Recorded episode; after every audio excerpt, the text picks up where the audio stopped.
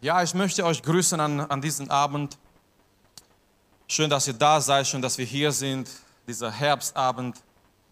Und Herbst ist so der Beweis, dass Veränderung schön sein kann. Ja, der war gut, komm, der war gut. Es kommt nicht von mir, also alles, was gut ist, kommt nicht von mir. Ähm. Zum Schluss werden wir noch einige Sachen ankündigen, die auch wichtig, wichtig sind für die Jugend, für uns alle. Aber ähm, ja, ich möchte einfach, dass wir jetzt, äh, dass wir uns Zeit nehmen, dass wir zum Gottes Wort gehen und möchte ich euch auch einladen, wer eine Bibel dabei habt, die bereit zu halten, weil wir werden gleich Gottes Wort lesen und dann hineintauchen in Gottes Wort und auch schauen, was Gott für uns heute Abend hat. Und ähm, letzten Samstag für, für all diejenigen, die nicht da waren, ihr habt was verpasst. Ähm, aber, aber die meisten haben einen, einen guten Grund gehabt, nicht da zu sein. Und zwar möchte ich jetzt offiziell ankündigen, äh, Christian und Victoria, die haben geheiratet. Ja.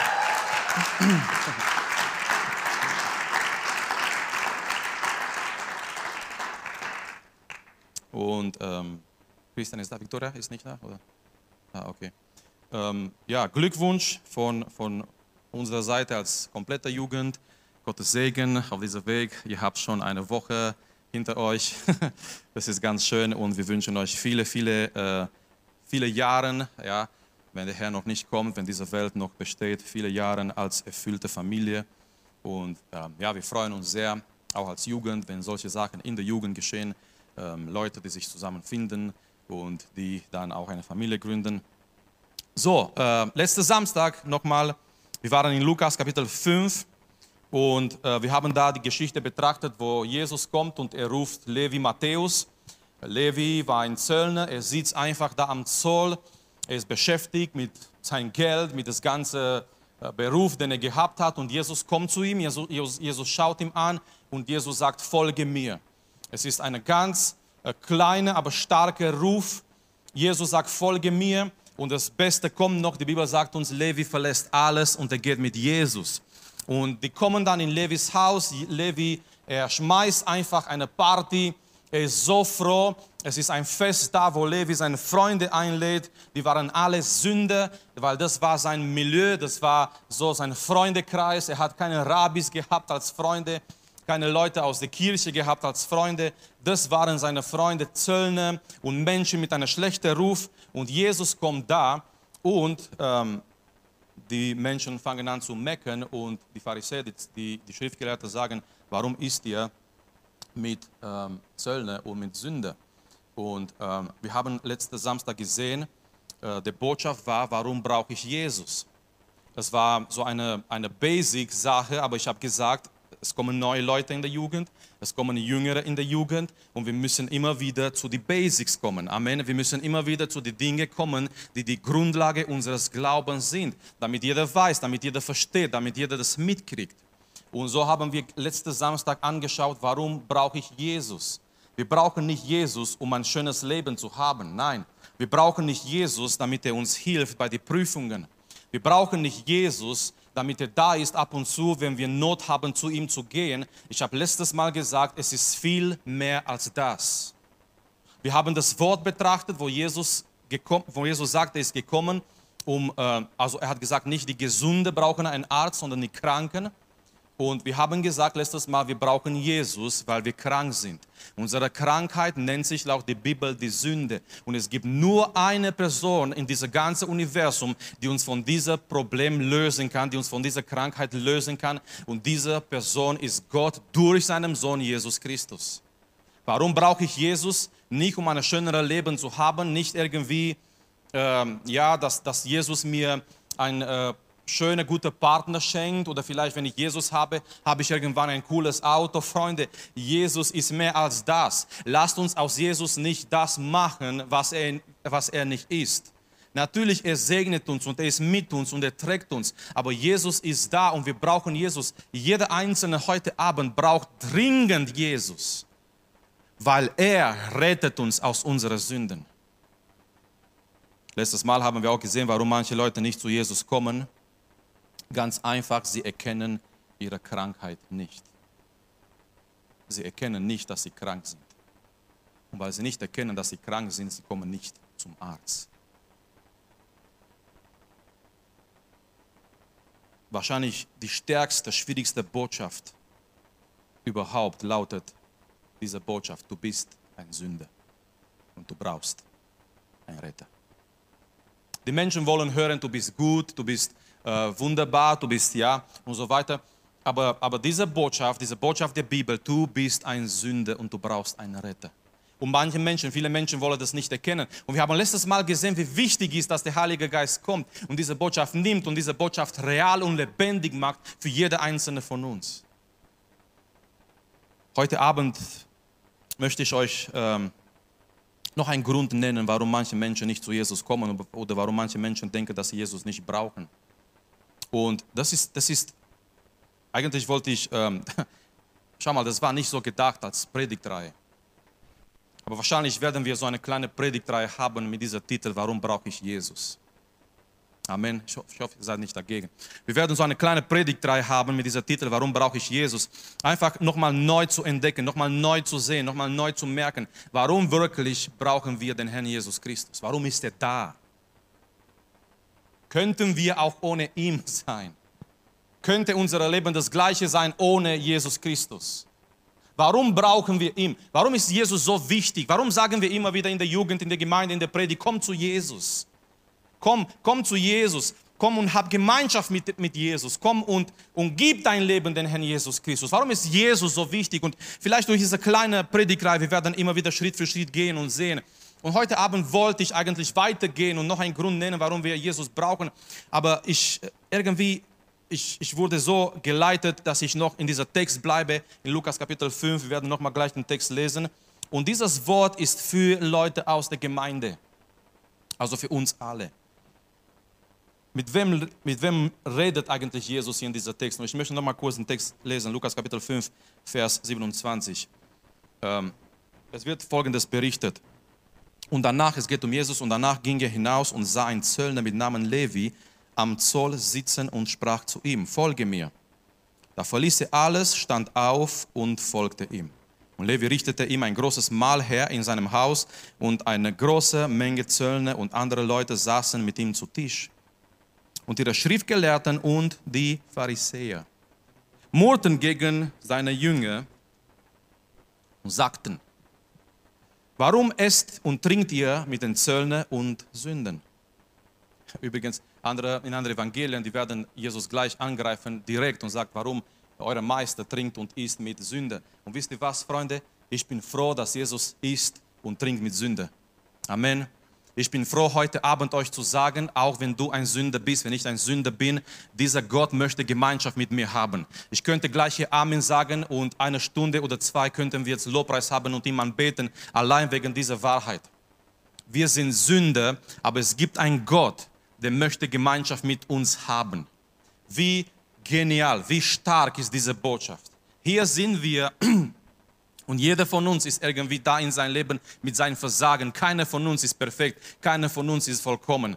Aber es gibt einen heiligen Gott und dieser heilige Gott möchte Gemeinschaft mit dir haben. So, die sagen über Jesus, warum hat euer Meister Gemeinschaft? Warum isst er und trinkt er mit Zöllner? Die haben gedacht, er kann nicht der Messias sein.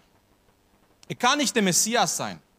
Weil der wenn, wenn der Messias kommt, der Gesalbte, ja, er ist heilig und er ist der Messias. Es kann doch nicht sein, dass der Messias sich hinsetzt am gleichen Tisch mit Prostituierten oder Zöllner.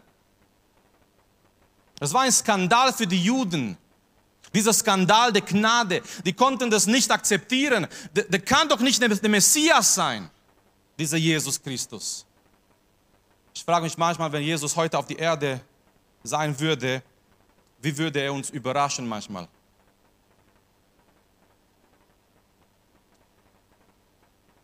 Warum esst und trinkt ihr mit den Zöllner und Sünder? Und Vers 21, 31, 32. Jesus sagt folgendes: Jesus antwortete ihnen: Die Gesunden brauchen den Arzt nicht, sondern die Kranken. Ich bin nicht gekommen, um Gerechte zu rufen, sondern Sünder zu Buße. Jesus sagt, er ist nicht gekommen, Gerechte zu rufen, sondern Sünde zu Buße. Es ist ein Wort für diejenigen aus der Gemeinde zu wem spricht Jesus diese Worte hier? Er spricht diese Worte ganz direkt zu den zu die Pharisäer und die Schriftgelernten. Wer waren die Pharisäer und die Schriftgelehrten? Die Pharisäer und die Schriftgelehrten waren die religiöse Elite von der damaligen Zeit.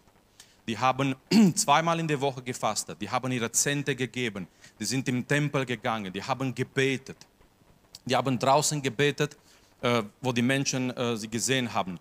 Äh, die Pharisäer, die Schriftgelernten, die müssten Bücher von den fünf Büchern Mose, die müssen auswendig lernen, sehr viele Passagen, sehr viele Texten. Also nicht nur Johannes 3,16, nicht nur Psalm 23 mit 1, der Herr ist mein Hirte, mir wird nichts mangeln, sondern die müssten wirklich äh, richtig lange Texte auswendig lernen. Die waren die religiöse Elite von damals und Jesus, er, er richtet diese Worte direkt zu diesen Menschen und Jesus sagt, ich bin nicht gekommen, Gerechte zu rufen, sondern Sünde zu Buße. Es gibt heute manchmal in der Gemeinde Menschen, die brennen nicht für Jesus, die äh, sind nicht begeistert von Jesus die sind nicht so richtig lebendig in der Anbetung, die schätzen nicht richtig, was Jesus für sie getan hat. Es gibt heutzutage religiöse Menschen in der Gemeinde, nochmal, und das ist so eine traurige Realität, Freunde. Es gibt religiöse Menschen heutzutage in Gemeinden, auch in unserer Gemeinde, auch in anderen Gemeinden, überall in das, was wir Christentum nennen. Es gibt viele religiöse Menschen, die brennen nicht für den Herrn, die meinen nicht das, was sie singen die sind nicht richtig da in Anbetung vor Gott. Die schätzen nicht richtig das, was Jesus für sie getan hat, hat am Kreuz. Und warum? Der Grund ist, und über das möchte ich heute Abend in den nächsten Minuten sprechen. Und das ist so wichtig, dieser, dieses Wort. Ich kann nicht, nicht genug so schnell reden, wie die Worte brennen in mein Herz für diese Botschaft. Der Grund, warum manche in der Gemeinde nicht, nicht richtig schätzen, verstehen, was Jesus getan hat. Die brennen nicht für den Herrn. Der Grund ist Selbstgerechtigkeit oder eigene, ihre eigene Gerechtigkeit. Es gibt Menschen in der Gemeinde, die verstehen nicht richtig, dass sie Jesus brauchen. Und der Grund dafür ist ihre eigene menschliche Gerechtigkeit. So Jesus sagt hier, ich bin nicht gekommen, Gerechte zu rufen, nun, das bedeutet, seine Botschaft, sein Werk ist nicht für alle. Jesus, Jesus formuliert es so, damit wir das verstehen. Ich bin nicht gekommen, um Gerechte zu rufen, sondern Sünde zu. Ich bin nicht gekommen, Gerechte zu rufen. Jesus meint, seine Botschaft ist nicht für die Gerechte. Der Punkt ist folgendes, Freunde. Und bitte, bitte, bitte merkt es und bitte nimmt es mit wenn, der Punkt ist folgendes, was Jesus hier sagt, wenn du denkst, du bist durch dich gerecht, durch deine Kraft gerecht, dann wirst du nie verstehen, nie schätzen, nie erleben, was Jesus für dich getan hat. Nochmal, wenn du denkst, wenn du heute Abend denkst, du bist gerecht durch deine eigene Kraft, durch das, durch das was du tust, durch deine äh, religiöse, religiöse Aktionen, wenn du irgendwie vor Gott stehst und du denkst, du bist dadurch gerecht vor Gott, dann wirst du nie schätzen, nie verstehen, nie erleben, so, so hundertprozentig erleben, das, was Jesus für dich am Kreuz getan hat. Und deswegen, wir haben Menschen, die sind in die Gemeinde aufgewachsen, die kennen die ganze Story, die ganze Geschichte der Bibel, die kommen in der Gemeinde, ihr Herz ist aber nicht berührt von der Gnade Gottes. Die sind nicht richtig da in der Anbetung. Die brennen nicht für den Herrn. Warum? Sie haben nie richtig verstanden. Sie haben nicht richtig begriffen. Die haben nie richtig erlebt, was Jesus für sie getan hat. Weil sie haben das ganze Leben gedacht, die sind gerecht vor Gott durch ihre eigenen Verdienste. Und Jesus sagt, das ist der Punkt von das, was Jesus hier sagt, wenn er sagt, ich bin nicht gekommen, um Gerechte zu rufen. Wenn du denkst, du bist gerecht in deiner eigenen Kraft, durch das, was du tust, dann wirst du nie schätzen, nie erleben, nie so richtig verstehen, was Jesus für dich am Kreuz getan hat. Dann wirst du nie sehen, merken, diese Notwendigkeit. Ich brauche Jesus. So, was bedeutet diese Gerechtigkeit? Was bedeutet diese Gerechtigkeit? Und eine ganz einfache Definition, Gerechtigkeit bedeutet Recht vor oder mit Gott zu sein. Oder lass mich ähm, ganz klar zu formulieren, so aus unserer Zeit, das bedeutet, du bist in Ordnung mit Gott oder in, in, in Gottes Augen. So Gerechtigkeit in der Bibel bedeutet, Recht vor Gott zu sein. So hier ist ein heiliger Gott, ist ein heiliger Gott. Die Bibel sagt uns, er lebt in ein Licht, wo kein Mensch hineinblicken kann. Mose hat gesagt, Herr, ich möchte deine Herrlichkeit sehen. Und Gott hat gesagt, ich werde, du wirst hier einen Platz haben auf dieser Felsen. Ich, ich werde an, an dir vorübergehen. Aber du kannst, Mose, du kannst mich nicht sehen, so wie ich bin. Du wirst etwas nur von hinten sehen, von meiner Herrlichkeit. Weil wenn, wenn du mich siehst, so wie ich bin, wenn, wenn ich mich offenbare, das ist unsere Gott, Freunde. Amen. Wenn, Gott sagt zu Mose, wenn ich mich offenbare, so wie ich bin, du kannst es nicht überleben. So, Gott ist nicht der Gott, wo, wo wir sagen, Gott, hey, hier, High Five oder wie geht's oder was läuft. Das ist nicht der Gott der Bibel. Gott ist ein herrlicher, heiliger Gott. Und wir kommen vor ihm mit Respekt. Wir kommen vor ihm natürlich auch mit Freude, aber wir kommen vor ihm auch mit Respekt vor dieser heilige, erhabene Gott, herrliche Gott. So, hier ist dieser erhabene, heilige Gott und, und gerecht, gerecht oder Gerechtigkeit bedeutet, ich bin in Ordnung in seinen Augen. Ich bin gut, ich bin recht vor dieser Gott. Gerechtigkeit bedeutet nach Gottes Standard richtig zu sein. So Gott hat seinen Standard von, von Heiligkeit, von das, was bedeutet heilig und rein zu sein und in Ordnung zu sein. Und Gerechtigkeit bedeutet, ich bin richtig, ich bin äh, nach seinem Standard. Das ist Gerechtigkeit. Und der Titel der Predigt heute Abend ist Die Gefahr der Selbstgerechtigkeit. Ich möchte euch warnen, ich möchte euch etwas weitergeben heute Abend, was mir ganz wichtig ist. Und eigentlich, das sollte nicht eine Predigt sein, nur für die Jugend, sondern für die ganze Gemeinde. Der Gefahr der Selbstgerechtigkeit. Weil wenn irgendwie diese Selbstgerechtigkeit oder diese eigene Gerechtigkeit da ist in dein Leben, in mein Leben, wir werden nie, wir werden nie verstehen, warum wir so dringend Jesus brauchen. Wir werden nie so richtig schätzen, das Kreuz schätzen. Wir werden nie so die Gnade richtig schätzen und feiern. Amen. Weil wir sind, wir kommen hier, um zu feiern. Jedes Mal, wenn wir hier kommen, das ist nicht ein Trauerfeier. Sieht manchmal so aus, aber es ist nicht ein Trauerfeier. Jedes Mal, wenn wir hier kommen, wir kommen hier zu feiern. Wir feiern die Gnade Gottes, wir feiern. Und so wie wir gesungen haben heute Abend, wie Meli gesagt hat, egal wo du bist, auf dem Berg, im Tal, das spielt keine Rolle. Du kannst die Gnade Gottes feiern. Ob du gesund bist oder krank, ob du, ob, du, ob du gut lebst oder vielleicht du hast versagt die Woche, ob du hier bist, vielleicht glücklich oder verletzt, das ist, das ist erstmal nicht der Punkt. Der Punkt ist da, wo du bist in deinem Leben. Egal wo du bist, du kannst, du darfst die Gnade Gottes feiern. Und wenn wir zusammenkommen, unsere Gottesdienste sollten so sein, dass wir zusammen feiern.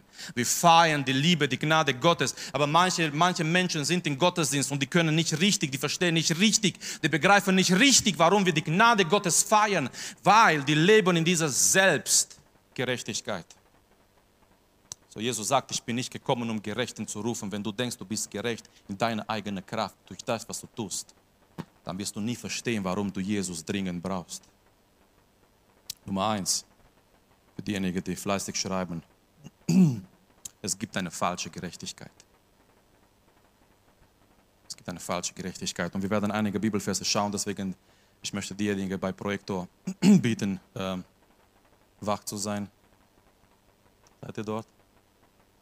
Okay. Es gibt eine falsche Gerechtigkeit. Ich habe das genannt, eine Gerechtigkeit ohne Jesus.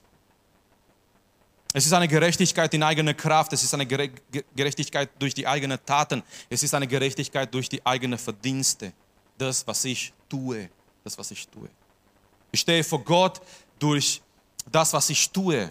Ich stehe vor Gott durch, durch meine Taten. Ich stehe vor Gott durch das, was, was ich mir verdient habe. Ja, ich, ich lese die Bibel, ich gehe in die Gemeinde, ich diene vielleicht in der Gemeinde. Das in sich sind sind alle gute Sachen. Ich meine, die Pharisäer, es war nicht schlecht, dass sie gefastet haben. Es war nicht schlecht, dass sie Sachen aus der Bibel gelernt haben. Es war nicht schlecht, dass sie gebetet haben. Aber ihre Motivation, ihre Gedanken zu denken, durch diese Dinge, durch diese Sachen werden sie gerecht vor Gott. Das war falsch. So, es gibt eine falsche Gerechtigkeit, eine Gerechtigkeit ohne Jesus wo die Menschen sagen, ich stehe vor Gott und Gott, Gott empfängt mich, weil, wow, diese Woche habe ich viel in die Bibel gelesen. Ich meine, ganz ehrlich, ganz ehrlich, wer von euch, ich habe das erlebt. Du kommst in Gottesdienst, du hast ein gutes Gefühl, weil du, du weißt, ich habe eine gute Woche hinter mir, ich habe viel in die Bibel gelesen, ich habe viel gebetet und, und jetzt, jetzt wird Gott mich empfangen in seiner Gegenwart. Und das ist, das ist, das ist nicht wahr. Ich werde heute Abend vielleicht manche Gedanken bei manchen stören. Wenn du so denkst, wenn du viel in die Bibel liest, wenn du fleißig in die Gemeinde kommst, Gott liebt dich dann mehr, ist ein falscher Gedanke, weil ich möchte dir sagen heute Abend, und das ist ein befreiender Gedanke, Gott liebt dich so, wie du bist in Jesus Christus. Das befreit mich. Ich muss nicht etwas tun, um seine Liebe zu verdienen. Manch, manchmal in unserer Beziehung mit dem Herrn, wir sind beeinflusst von unserer Beziehung mit unseren Eltern. Ich meine, kein Wunder, wir nennen Gott Vater. Und bei manchen kommt dieser Bild von der eigenen Vater. Und vielleicht bei deinem eigenen Vater musst du diese Liebe verdienen musstest du diese Liebe verdienen. Vielleicht, vielleicht bei der eigenen Vater musstest du etwas tun, um Bestätigung zu empfangen. Und wir kommen in die Gemeinde und wir denken, Gott ist genau so, weil er ist unser Vater.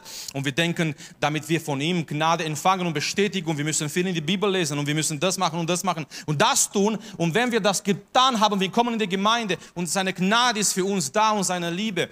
Aber hier ist ein befreiender Gedanke. Gott liebt dich so, wie du bist in Jesus Christus. Und er kann dich nicht mehr als das lieben, als wie er dich schon liebt in Jesus Christus. Es gibt keine größere Liebe als das. Diese eigene Gerechtigkeit, diese falsche Gerechtigkeit ist diese Gerechtigkeit in die eigenen Taten, die eigenen Verdienste. Ich stehe vor Gott durch das, was ich tue. Aber was sagt eigentlich die Bibel dazu? Und ich möchte etwas lesen in Römer Kapitel 3 was Paulus hier schreibt. Und eigentlich er, er zitiert aus dem Alten Testament. Römer Kapitel 3, Vers 10. Wie geschrieben steht, da ist keiner, der gerecht ist, auch nicht einer. So in die Augen Gottes, es gibt keiner, der wirklich der gerecht ist, nicht einer. Vers 11.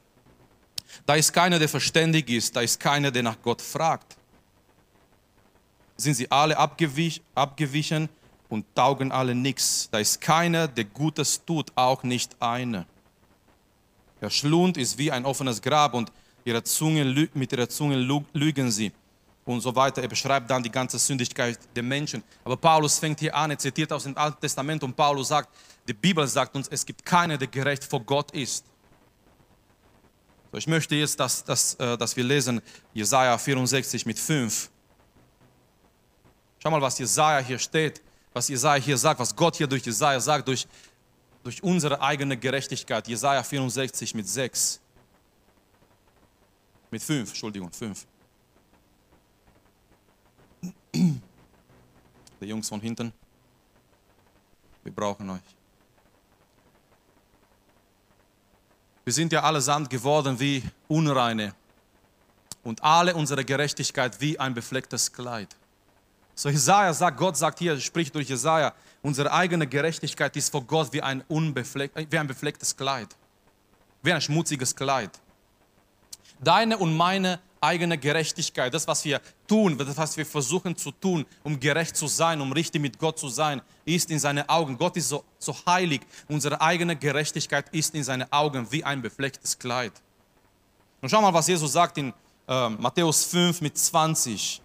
Es ist eine Warnung und ich glaube, als, als Jesus das angesprochen hat, als Jesus das gesagt hat, die Menschen wurden, die Menschen waren absolut schockiert, weil das, was Jesus hier sagt in Matthäus 5 mit 20, er sagt folgendes, wenn eure Gerechtigkeit die der Schriftgelehrten und Pharisäer nicht weit übertrifft, so werdet ihr gar nicht in das Reich der Himmel eingehen. Jesus sagt, wenn ihr in das Reich des Himmels wollt, eure Gerechtigkeit muss besser sein wie die Gerechtigkeit von Schriftgelehrten und Pharisäern.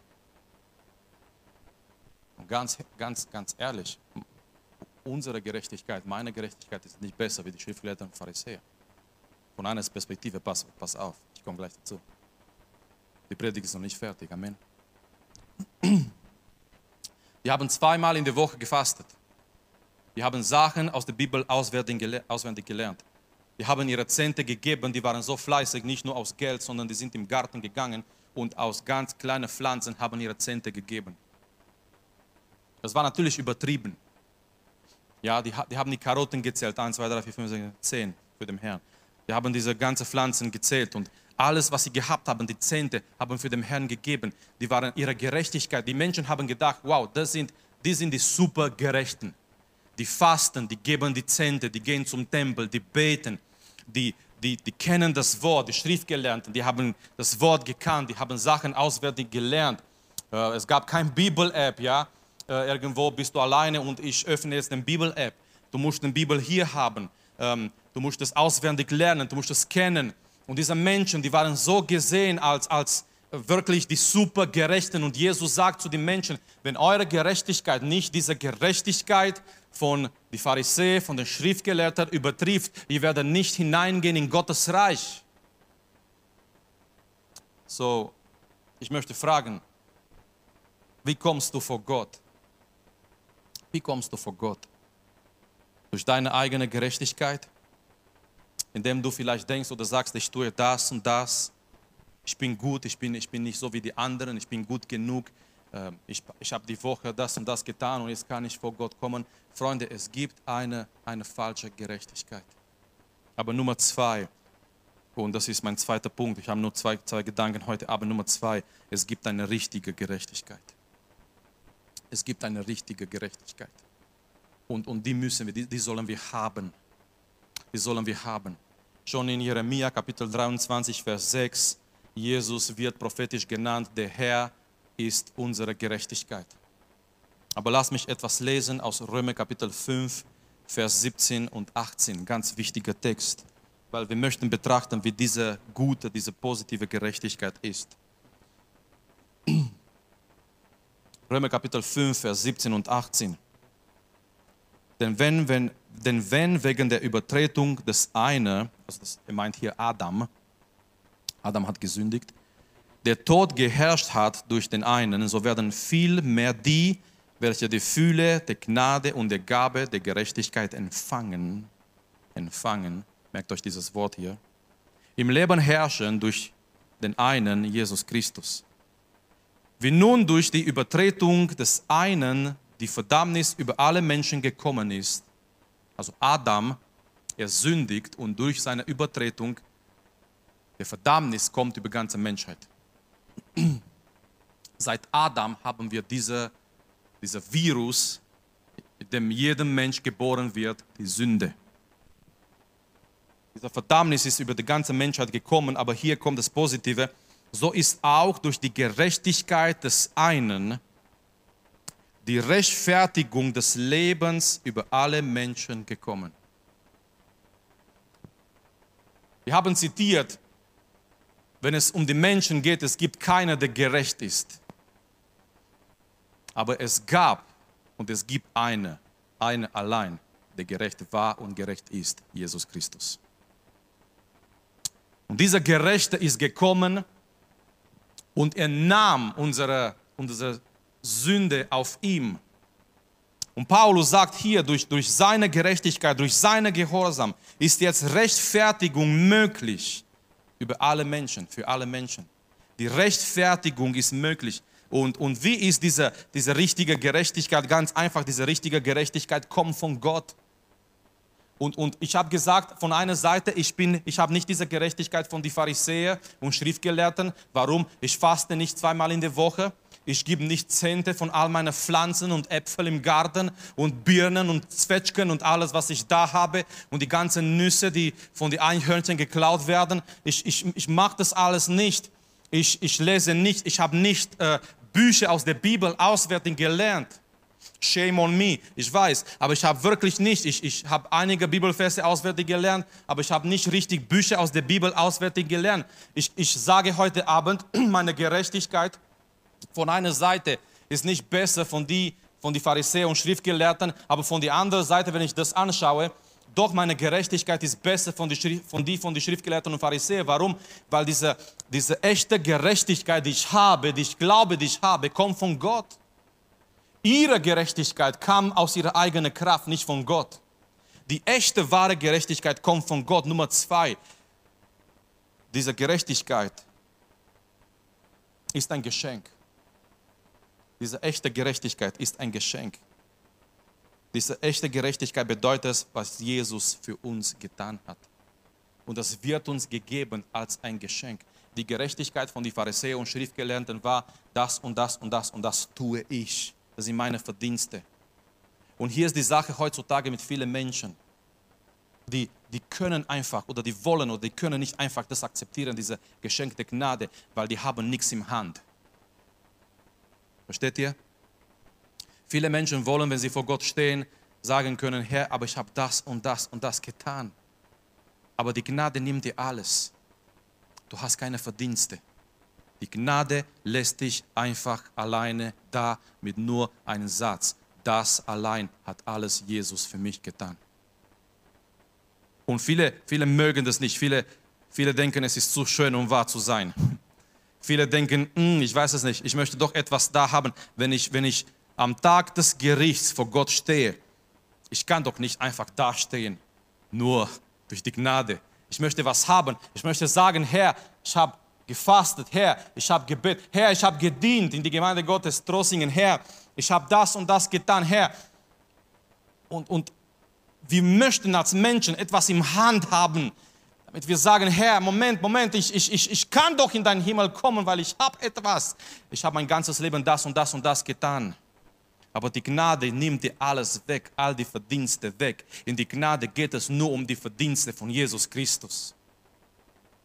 Die Gnade ist diese revolutionäre Botschaft, nicht das, was du tust plus Jesus, nicht irgendwie das, was du getan hast und noch Jesus dazu. Nein, die Gnade lässt dich einfach da alleine, ohne deine Verdienste, ohne das, was du getan hast. Es ist allein durch Jesus Christus. Es ist eine Gerechtigkeit, die uns geschenkt wird und empfangen ist durch die Glaube an Jesus Christus. So, als wir zum Schluss kommen, warum brauche ich Jesus? Ich brauche Jesus, weil er macht mich gerecht vor Gott. Und ich möchte, dass Leute aus der Gemeinde Jesus loben und feiern und ihm anbeten. Indem wir verstehen, wir kommen nicht vor Gott in unsere eigene, in unsere Selbstgerechtigkeit.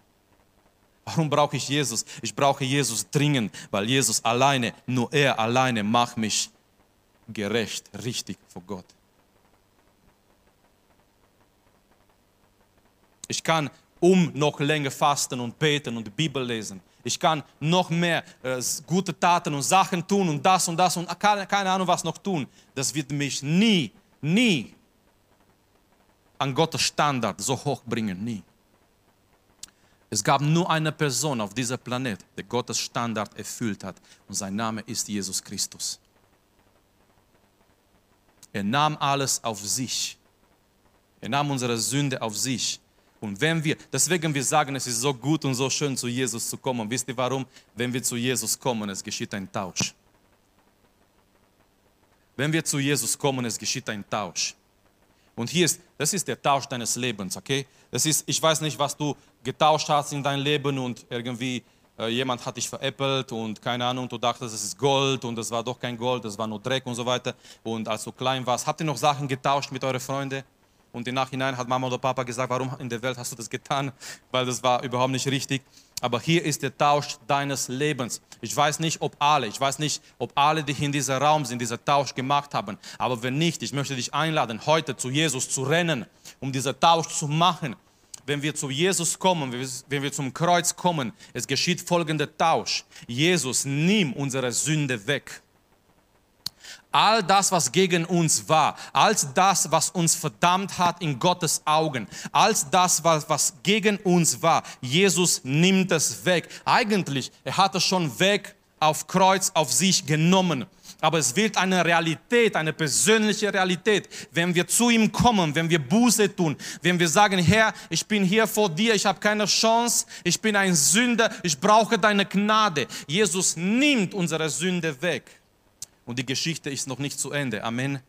Er gibt uns seine Gerechtigkeit. Oh, wenn wir jetzt in einer Pfingstgemeinde wären, mit ein bisschen Farbe drin. Er gibt uns, manche haben es gecheckt, okay, bei manchen dauert es ein bisschen. Ich bin zu schnell ein bisschen für, für manche. Hm? Wenn wir zu Jesus kommen, er nimmt unsere Sünde weg und er gibt uns seine Gerechtigkeit. So, warum brauche ich Jesus? Er ist meine Gerechtigkeit. Wenn ich vor Gott komme, wenn ich vor Gott stehe, es geschieht nicht durch meine Taten, durch meine Verdienste. Es ist nicht, wow, ich war so viel in der Gemeinde, ich, ich habe Bibel gelesen. Versteht mich nicht falsch, all das ist gut. Es ist gut, in die Gemeinde zu kommen. Es ist gut, die Bibel zu lesen. Es ist wichtig, die Bibel zu lesen. Es ist ganz wichtig zu fasten. Es ist gut, Gemeinschaft zu haben. Es ist wunderbar, Texte auswendig zu lernen. Aber wenn ich vor Gott stehe, wenn ich vor Gott komme, ich komme nie durch diese Dinge, durch diese Sachen, die ich getan habe. Ich komme nie, indem ich denke, ich verdiene seine Gnade, ich verdiene seine Liebe. Gott, gut, Gott muss gut mit mir sein, weil ich habe das und das und das getan. Jedes Mal, wenn ich vor Gott komme, ich komme allein durch meinen Herrn Jesus Christus. Wisst ihr, im Alten Testament, die Menschen sind vor Gott gekommen mit Opfer, durch Opfer. Und ja, die müssten ähm, das, was wir heute Abend hier machen, das war für sie überhaupt nicht vorstellbar. Einfach so zu kommen in Gottes Gegenwart. Ja, die müssten da von zu Hause kommen mit einem Schaf, mit, mit einer Kuh und äh, erstmal das zu opfern. Stellt euch vor, was, was wie Gemeinde so wäre im 22. Jahrhundert, ja. Wenn alle hier kommen würden, äh, wir bräuchten schon einen, viel größeren Platz. Wäre viel, viel Blut hier vorne. Die, äh, die Prediger wären nicht mehr so wie heute, einfach eine Predigt halten, sondern ein bisschen andere Sachen noch erledigen und machen, opfern und Tiere schlachten und das Ganze. Ein bisschen Metzger-Ausbildung wäre vielleicht nicht schlecht, mit Theologie zusammen. Und es ist einfach so, die Menschen sind gekommen. Es war unvorstellbar, so einfach so vor Gott zu kommen. Einfach so vor ihm zu kommen. Für, für sie war, war, war dieser, dieser Bild da, Gott ist so heilig und wir haben gesündigt und zwischen uns und Gott, es muss Blut fließen. Jemand muss diese Schuld nehmen und für diese, diese Sünde bezahlen. Es war immer dieses Prinzip der Opfer da. Wir können nicht einfach so zum Tempel zu Gott gehen und, und ihm loben und preisen und Opfer bringen. Es muss, es muss Blut fließen. Und ähm, deswegen 3. Mose, 4, 4 Mose, diese Bücher, die er immer überspringt, am Anfang des Jahres schnell, schnell, schnell zu lesen, weil die sind langweilig. Nein, wenn wir die Bücher lesen aus der Perspektive des Kreuzes, Warum mussten so viele Tiere sterben? Warum musste so viel Blut fließen? Weil Gott so heilig ist und jemand musste bezahlen für diese Schuld. Und ich habe Prediger gehört, die haben gesagt, oh Gott sei Dank, wir müssen heute nicht mehr mit Opfer kommen und so weiter. Aber wisst ihr was, Leute? Jedes Mal, wenn wir heute vor Gott kommen, wir kommen durch Opfer. Und zwar das Opfer von Jesus Christus. Es musste Blut fließen, damit so etwas wie heute Abend möglich ist. Und deswegen, es macht mich traurig, wenn Jesu Blut ist geflossen, damit so etwas möglich ist. Und das macht mich traurig, wenn manche das Ganze verpassen. Ich meine, ich meine, indem wir hier sind und wir sind beschäftigt mit anderen Dingen. Wir sind nicht richtig da in der Anbetung. Wir denken, was wird morgen sein und was wird nächste Woche sein und wann spielt Deutschland genau mit Ukraine heute Abend oder morgen und vielleicht machen sie wieder unentschieden. Mm, das wäre nicht gut für Löw. Leute, wir sind in Gottes Gegenwart. Wir sind so beschäftigt mit Kleinigkeiten. Es muss der Blut fließen, damit solche Abende möglich sind. Und wenn wir das verstehen, wir kommen vor Gott nicht durch unsere eigene Gerechtigkeit, wir kommen vor Gott in Jesu Gerechtigkeit. Er ist unsere Gerechtigkeit. Und wenn wir das begreifen, wenn, wenn wir das verstehen, wisst ihr, was passiert? Unser Herz fängt an zu brennen für den Herrn Jesus Christus. Wir lieben ihn immer mehr und mehr und mehr. Und wir erkennen, wir brauchen ihn. Wir brauchen ihn jedes Mal, jeden Tag. Wir brauchen ihn in jedem Gottesdienst. Er ist da, gegenwärtig, in jedem Gottesdienst. Und jedes Mal, wenn wir beten, im Auto, auf die Straße, im Bus, egal wo wir sind, egal wo wir uns befinden, zu Hause, jedes Mal, wenn wir beten, jedes Mal, wenn wir ein Lied singen, das alles geht zu Gott durch das Opfer von Jesus Christus. Ohne das wäre überhaupt nicht möglich. Die Türe zu Gott wäre geschlossen. Nicht, weil Gott ein böser Gott ist, nein, Gott ist ein heiliger Gott. Und, und hier war diese, diese Spannung zwischen Gottes Heiligkeit und Gottes Liebe. Aber die haben sich am Kreuz umarmt. Gottes Heiligkeit, indem er sagt, er ist so heilig, kein Mensch ist gerecht, kein Mensch kann in seine Gegenwart kommen. Und das ist Gott. Und auf die andere Seite seine Liebe, indem er sagt, er liebt alle Menschen, er möchte Gemeinschaft haben mit dem Mensch. Nachdem Adam und Eva gesündigt haben, Gott hat sie nicht vernichtet. Gott hat nicht gesagt, ich fange an von neu. Nein, Gott hat gesagt, ich habe eine Lösung. Es wird jemand kommen. Der Same der Frau, Jesus Christus.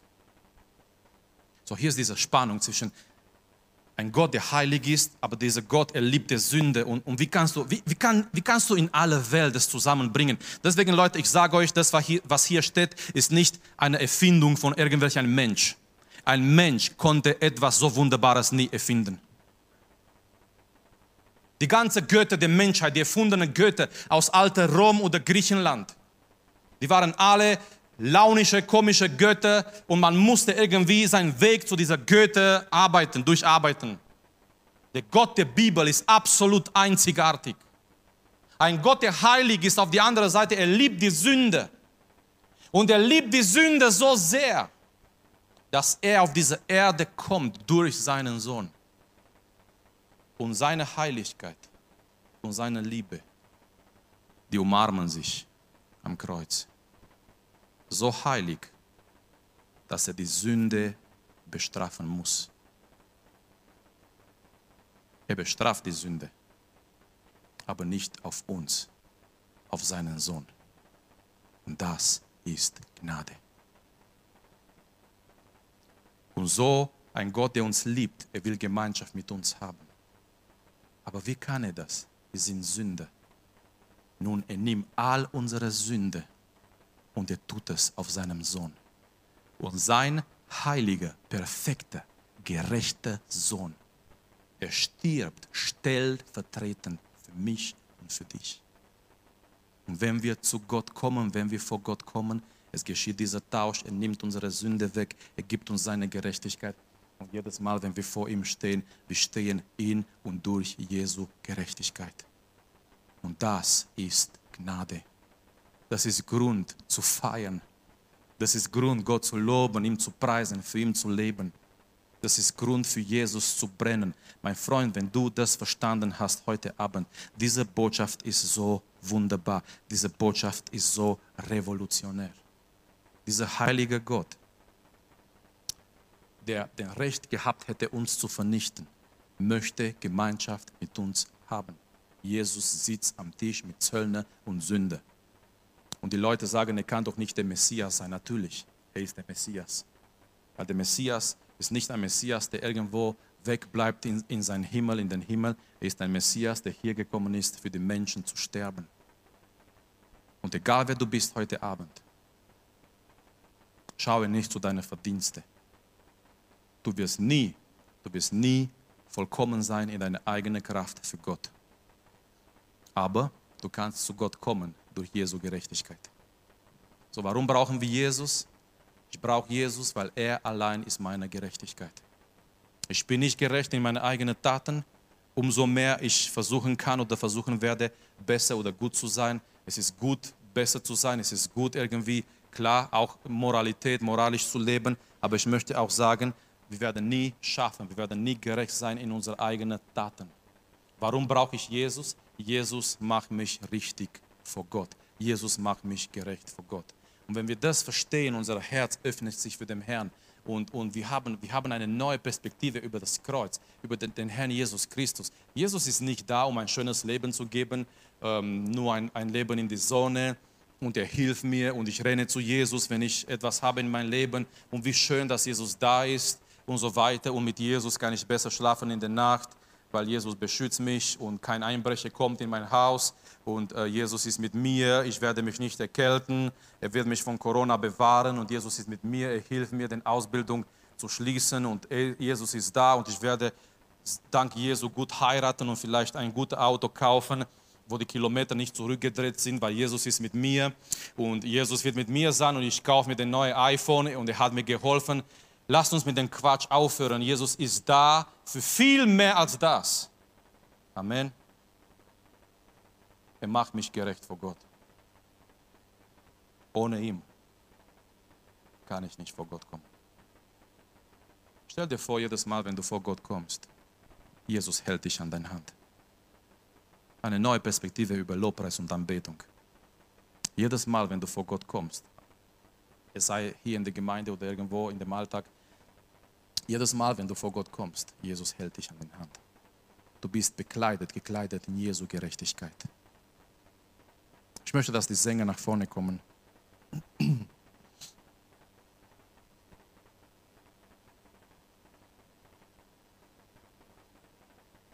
Und dieses Wort von Jesus hier in dieser Text, was wir gelesen haben, war wirklich direkt gerichtet an, an religiöse Menschen.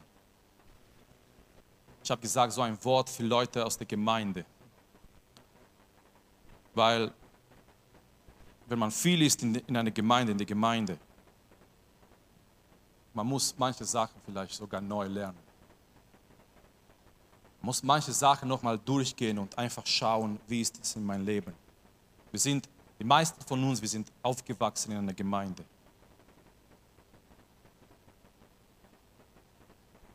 Wir haben Sachen und Sachen gehört und wir, haben, wir sind in die Gemeinde aufgewachsen mit dieser bekannten Botschaft von Jesus.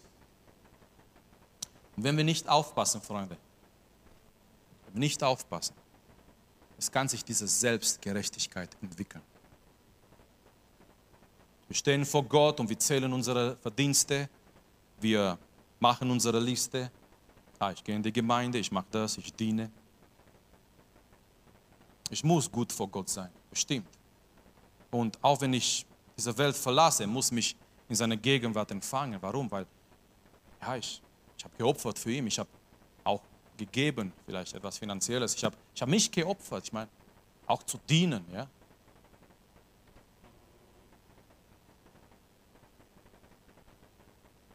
Ich habe Predigten vorbereitet. Schwierig manchmal deine Kinder immer ständig kommen und die wollen was von dir und ich, ich muss die vorbereiten, geht's weg. Hm. Und dann möchte, dass die Gnade fließt. Eine gute, ja, es ist schwierig manchmal und, und ich habe, ja, ich kann, ich kann denken, ich habe Predigten vorbereitet, ich bin in die Gemeinde, in die Jugend gekommen, ich habe das und das und das gemacht. Und wenn wir nicht aufpassen, wenn unser Blick nicht immer auf die Gnade ist. Mann, wie, wie, wie wichtig ist, wie sehr ich mir wünsche, dass unser Blick immer auf die Gnade ist. Wenn wir nicht aufpassen, es entwickelt sich diese Selbstgerechtigkeit. Und wenn, wenn diese Selbstgerechtigkeit da ist, wir sehen nicht mehr diese Notwendigkeit von Jesus. Wir denken, wir sind gerecht in unserer eigenen Kraft. Ich tue das und das, das, das. Ich habe vor kurzem meinen Bruder getroffen, nicht aus unserer Gemeinde, und so wie gewöhnlich habe ich gefragt, Bruder, wie geht's? Und er hat mir diese super religiöse Antwort gegeben. Bruder, wir bemühen uns, auf Gottes Weg zu bleiben. Ich meine, ich, wahrscheinlich er war ehrlich und ich, ich, ich weiß, was er gemeint hat. Aber auf die andere Seite, ich habe ich hab gedacht, Bruder, wir werden nie, wir werden es nie schaffen, in unserer eigenen Kraft, egal wie wir uns bemühen, auf dieser Weg zu bleiben. Das ist der Punkt. Manchmal ist diese Perspektive, ich versuch's, ich versuch's mit dem Herrn zu leben. Versuch's weiter, du wirst es nicht schaffen. Das christliche Leben ist nicht ein schwieriges Leben, ist ein unmögliches Leben. Okay, jetzt zum Schluss war doch nicht so gut, vielleicht sowas reinzubringen. Ich dachte, wir sind hier gekommen, gute Nachrichten zu hören. Das christliche Leben ist nicht ein schwieriges Leben, ist ein unmögliches Leben in unserer eigenen menschlichen Kraft. Die ist möglich, allein wenn Jesus in uns lebt. Wenn wir eine persönliche Beziehung haben mit dem Herrn und ich kann mich, es liegt, es liegt nicht in meiner eigenen Kraft, dass, dass ich mich bemühe. Natürlich, es hängt auch von uns ab. Aber es ist, es ist nicht in meiner eigenen Kraft, dass ich mich bemühe, auf den Weg mit Gott zu gehen. Er hält mich auf dieser Weg. Und wie oft habe ich versagt? Ich wäre nicht mehr auf dieser Weg. Aber die Gnade war da. Leute, die Gnade war da. Wir sind heute Abend hier, weil die Gnade da war. Als wir versagt haben, die Gnade hat uns umarmt. Als wir versagt haben, die Gnade hat uns nicht verdammt. Die Gnade hat uns nicht rausgeschmissen. Die Gnade hat uns nicht unsere eigenen Verdienste gezählt. Die Gnade war da, die Gnade hat uns umarmt. Und die Gnade hat uns wiederhergestellt. Und die Gnade hat uns eine zweite, dritte, vierte, fünfte, zehnte Chance gegeben. Und die Gnade hat uns geflüstert, geh weiter, ich bin da. Und das ist unser Gott. Das ist unser Gott. Warum brauche ich Jesus? Er ist meine Gerechtigkeit. Lasst uns gemeinsam aufstehen. Lasst uns vor ihm kommen. Ich möchte dich einladen heute Abend. Ich weiß nicht, wie du das gemacht hast im ersten Teil. Aber Gott sei Dank, wir haben nach der Predigt einen zweiten Teil. Und ich möchte dich einladen, in diesem zweiten Teil Jesus anzubeten. So wie du es noch nie gemacht hast. Mit deiner ganzen Kraft, mit deiner ganzen Verstand, mit deiner ganzen Seele dass du heute Abend Jesus die Ehre gibst, weil er ist deine Gerechtigkeit. Gott schaut nicht zu deinen Taten, Gott schaut nicht zu deinen Verdiensten, Gott schaut nicht zu deinen Versagen, Gott schaut nicht zu das, was du kannst oder nicht kannst. Gott empfängt dich in seine Gegenwart durch den Herrn Jesus Christus, durch seine Gnade. Und wenn du das begreifst, wenn du das verstehst, dann verstehen wir noch mehr, warum wir Jesus brauchen, wer Jesus ist. Und dann fängt an, unser Herz für den Herrn zu brennen. Und dann ist Anbetung eine schöne, einfache Sache in der Gemeinde. Da müssen wir nicht betteln, dass Gott Menschen anbeten, sondern wisst ihr, warum wir das machen müssen? Immer ermutigen, halbe Stunde, bis jemand seinen Mund aufmacht, Gott anzubeten. Weil wir haben Menschen, die nicht mit Gott leben oder nicht, die nicht die Gnade erlebt haben. Und deswegen, wir sind gekommen in solche Situationen, wo wir immer irgendwie eine, Geme eine lebendige Gemeinde sollte man nicht ermutigen, Gott anzubeten. Wir sollten hier vorne sein und ihr solltet aus uns raus Lobpreis, Anbetung und Predigen rausnehmen. Dass ihr so lebendig seid, dass wir wirklich angefeuert werden von euch. Amen. Dass, wir, dass, es uns, dass, es, dass es wirklich eine Freude ist, hier vorne zu dienen wenn man die Gesichter sieht, wenn man die Gemeinde sieht, wenn man die Menschen sieht, wie sie die Hände, wie sie im Lobpreis sind, wie, wie, wie sie Jesu feiern. Dass es, wirklich, dass es wirklich eine Freude ist, hier vorne zu sein und einfach, dass wir auch hier vorne für den Herrn brennen und alles geben und auch in die Predigt alles läuft und fließt, weil die Menschen, die, die, die ziehen das raus aus dir durch ihre Freude, durch ihre Reaktionen. Das, das ist so meine Vorstellung von Gemeinde. Wir haben noch einen Weg dahin, aber lasst uns, lasst uns auf die Gnade konzentrieren, lasst uns schauen, wer und wie Jesus ist. Und wenn wir das verstehen, warum wir ihn brauchen, Anbetung kommt gleich, automatisch, es fließt aus dem Herzen. Lasst uns ihm anbeten. Gib Gott die Ehre heute Abend. Da, wo du bist, wir beten jetzt, wir, wir beten, du kannst hinknien, du kannst die Hände heben, kannst dich freuen. Denk an die Gnade, denk an, was Jesus für dich getan hat. Feiere die Gnade Gottes heute Abend. Bete ihm an. Sei nicht gleichgültig in seiner Gegenwart. Gib Gott deine beste Anbetung, die du auf deinem Herzen hast heute Abend. Egal, was die anderen über dich denken, das spielt überhaupt keine Rolle. Es geht um dich und Gott in die erste Linie. Und Gott ist da. Er hat den Preis für dich bezahlt. Und wir wollen ihm preisen und loben und dann beten. Wir wollen vor ihm kommen so wie wir sind. Wir wollen verstehen und proklamieren, wir brauchen Jesus. Wir wollen Gott danken für Jesus. Amen. Seid ihr bereit, dem Herrn Gott zu danken für Jesus? Dass, dass er den Gotteslamm geschickt hat in dieser Welt, dass er die Lösung vorbereitet hat in Jesus Christus. Und wir brauchen Jesus. Ohne Jesus würde unser Leben keinen Sinn machen. Ohne Jesus hätten wir keine Lösung für unsere Sünde. Ohne Jesus hätten wir keine Gerechtigkeit, mit der wir vor Gott kommen können. Weil unsere reicht nicht aus. Unsere ist zu schwach. Gott ist heilig. Aber wir haben Jesu vollkommene Gerechtigkeit über uns und auf uns. Und ihm wollen wir anbeten und loben und preisen und ihm wirklich, wir wollen für ihn brennen als Jugend. Wir wollen eine Jugend sein, der für Jesus brennt. Jesus ist die Botschaft. Es gibt einen Name und dieser Name ist nicht Gemeinde Gottes, dieser Name ist nicht Diet, dieser Name ist nicht Jud Trossingen, dieser Name ist Jesus Christus. Es gibt einen Namen, den wir wirklich erheben wollen. Es gibt einen Namen, den wir da draußen bringen wollen in der Welt. Es gibt einen Namen, der für die Ewigkeit bleibt und dieser Name ist Jesus Christus. Und wenn ich einen Wunsch habe, ist, dass wir jetzt demnächst Jesus neu entdecken dass wir uns erneut frisch in Jesus verlieben, dass wir die biblische, korrekte Perspektive über Jesus haben, dass jeder Einzelne in der Jugend für Jesus Christus wirklich von ganzem Herzen brennt, dass jeder weiß, um was es geht und dass jeder weiß, warum ich, warum ich Jesus brauche und dass jeder weiß, ich habe Jesus da in mein Herz, in mein Leben und ich möchte für ihn da sein und für ihn brennen von ganzem Herzen. Komm, lasst uns ihm anbeten, lasst uns ihm loben und preisen, lasst uns ihm vor ihm kommen.